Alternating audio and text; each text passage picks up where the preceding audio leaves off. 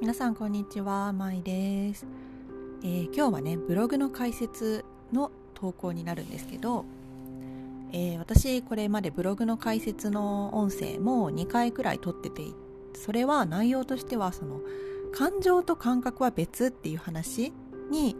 を書くときに割とこれは音声で補足もしておこうっていう感覚になるんですよね。やっぱりこの話ってすごくわかるようなわからないようなみたいななんかちょっと通り過ぎてしまいがちわかるよみたいな感じででもやらないみたいな風になりがちなポイントかなって思っているのでぜひあの他のブログ解説とブログをもう一回読み込んでみてもらえるとあの見えてくるものがあると思います特にやっぱりね感覚派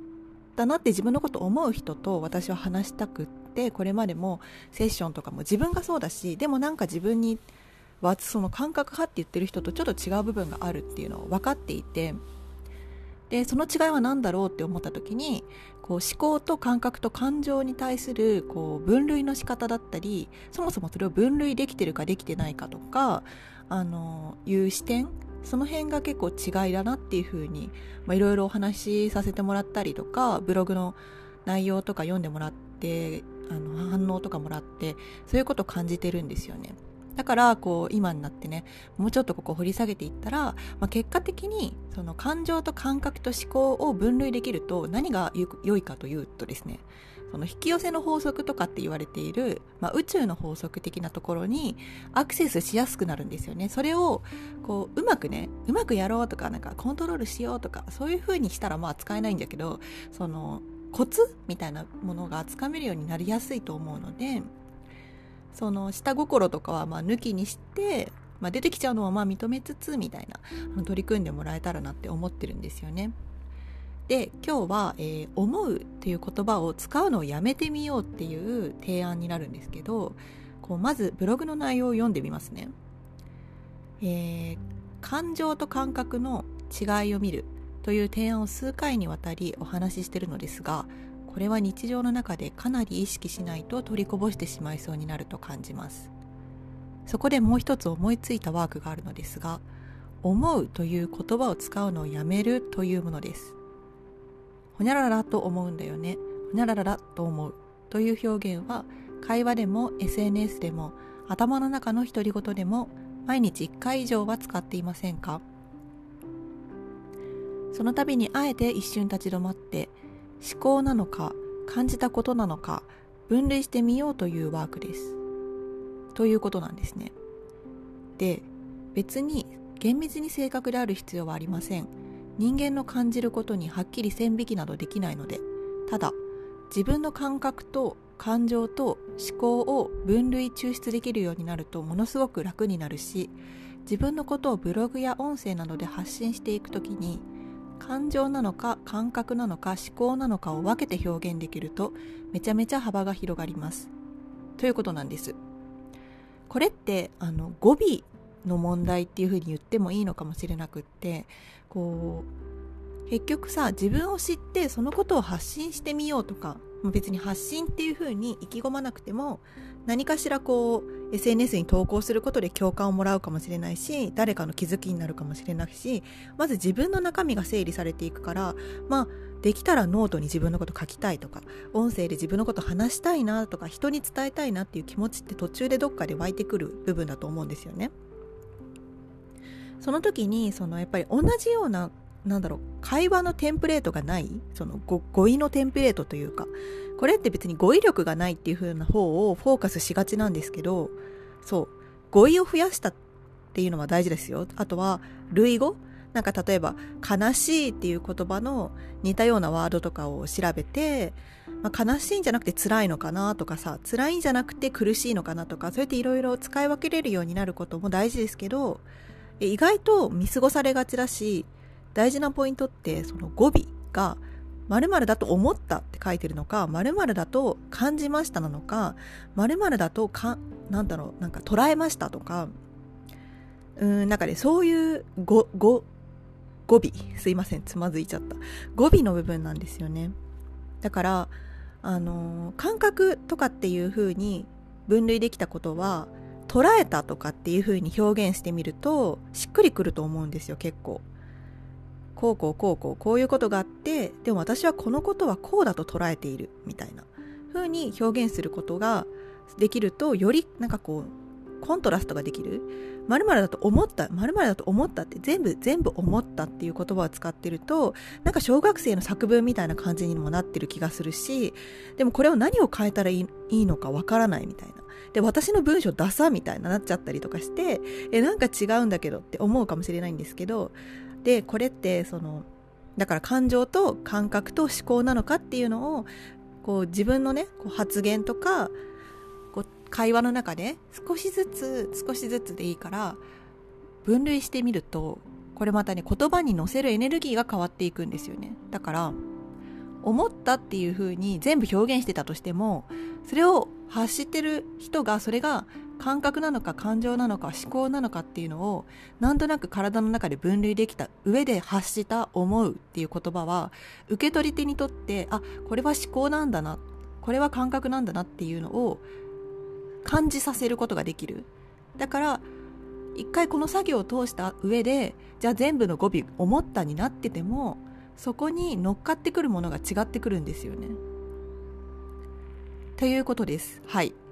で、例えばこのブログで紹介したのは、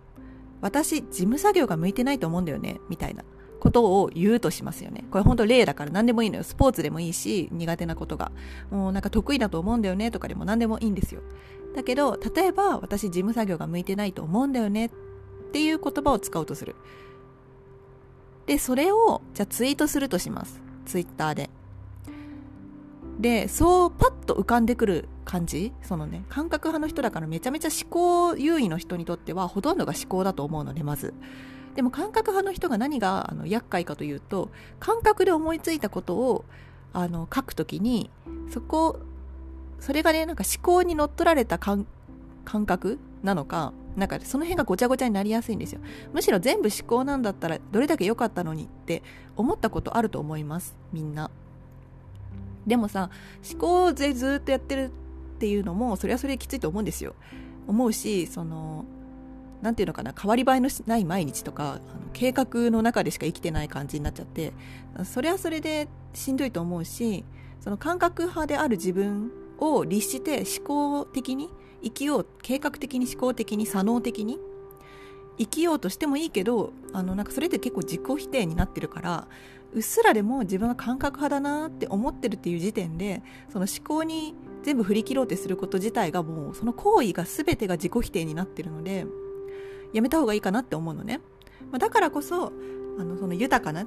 あの感情表現アウトプット自己表現っていうのにつなげていくことでその自分の感覚を生かしていこうっていうのが私の提案になってます。なので、まあ、この話はね戻して私事務作業が向いてないと思うんだよねをつぶやこうって頭がなんかピピピピってなった時にじゃあそれって実際に体験した過去の経験から、まあ、その事務作業でよく言われるじゃあここの誤字脱字じゃないかチェックしてくださいみたいないうのをやってるともうなんか目がチカチカして目が痛くなっちゃう。とかっていうのはその苦手っていう中でもそもそもその視覚情報を処理するのが苦手な脳の神経になってる可能性もあるしその目が結構ドライアイでパチパチずっと同じように紙を見つめてるのは苦手、まあ、そういう人はだから体を動かしたり外に出て活動したりとか人と喋ったりする方が得意かもしれないっていうのの前提を踏まえた上で細かい文字を読むことがシンプルに苦手だから私はえー、事務作業が向いてないと思うんだよね。っていうのだったらそれは感覚になるんですよ。で例えば実際に事務員をやってたことがあってで電話対応しなきゃいけなくてそれでクレームが来てそれでめちゃくちゃ怖くてもう本当明日も会社行きたくないみたいな感じで本当に電話が鳴るたびにびっくりしちゃって怖いみたいな感情これ感情ですよね。それで私は事務作業が向いてないそうって思ったっていうんだったらそれは感情をベースにした自分のその考え方考えとか価値観になるわけです。で最後にこれ体験してないけど考える限り向いてないって思うのはこれは思考になりますよね。意外とこの考える体験してないけど考えうる全てのなんかイメージをする限り向いてないと思うっていう時に思うって使ってることってめちゃくちゃ多いと思うんですよね。そうだからこう感覚と感情と思考意外とやってみると分けることができると思いますでも全部がごちゃごちゃに混ざり合ってる可能性もあってこの話だと、まあ、細かい文字読むのも苦手だしクレームのトラウマもあり。だから半年も働かずに辞めてしまったけどだからほとんど業務は知らないけど、まあ、総合的に考えて私は事務作業が苦手だと思うんです。えだったらそれでよくてむしろそれってなんかさ志望動機的なのの逆で志望しない動機になるじゃないですか。でそこまであの文章化できたらものすごいすっきりしますよね。自分がなんで事務作業がに向いてなくて。だからそういうなんていうの？オフィス系の仕事をするのは違うかなって気がするみたいな。いうその裏付けになるので。こうやって混合型になっててもまず分けてみることであ私感覚的にも苦手だし感情的にも苦手だし思考的にも苦手考えうる限り苦手だと思う。っていう結論が出るならそれでいいわけです。ただその全部が感情に持ってかれてる場合これがちょっと注意だったりしてその感情っていうのって自分の思い込みをもとに発生してるものなんですよね。だから怒られてこう言われたから嫌だったとか怖かったとかそういう感情も大事なんだけどそのなんでその感情になってしまうのかっていうところ自分が。注意されたら全部それは私が怒られてるっていう思い込みがあるとか。それって注意っていうのって必ずしも全部があなたのこと嫌いですって言ってるわけじゃなかったりしてそう。なんかそこを見ていくことが大事だったりもするし反対に全部頭の中で考えてるだけで何にもしてなくって考える限りこれも苦手あれも苦手でこれは苦手に決まってるっていう風にしてる時もこれまた注意で行動してないから感覚も感情も動いてないので頭の中で自己完結しちゃっててでどんどんそこから負の思い込みが蓄積されるので、まあ、実際何かをするにしても感情が怖いとかっていう風にあに出てきちゃうんですよね。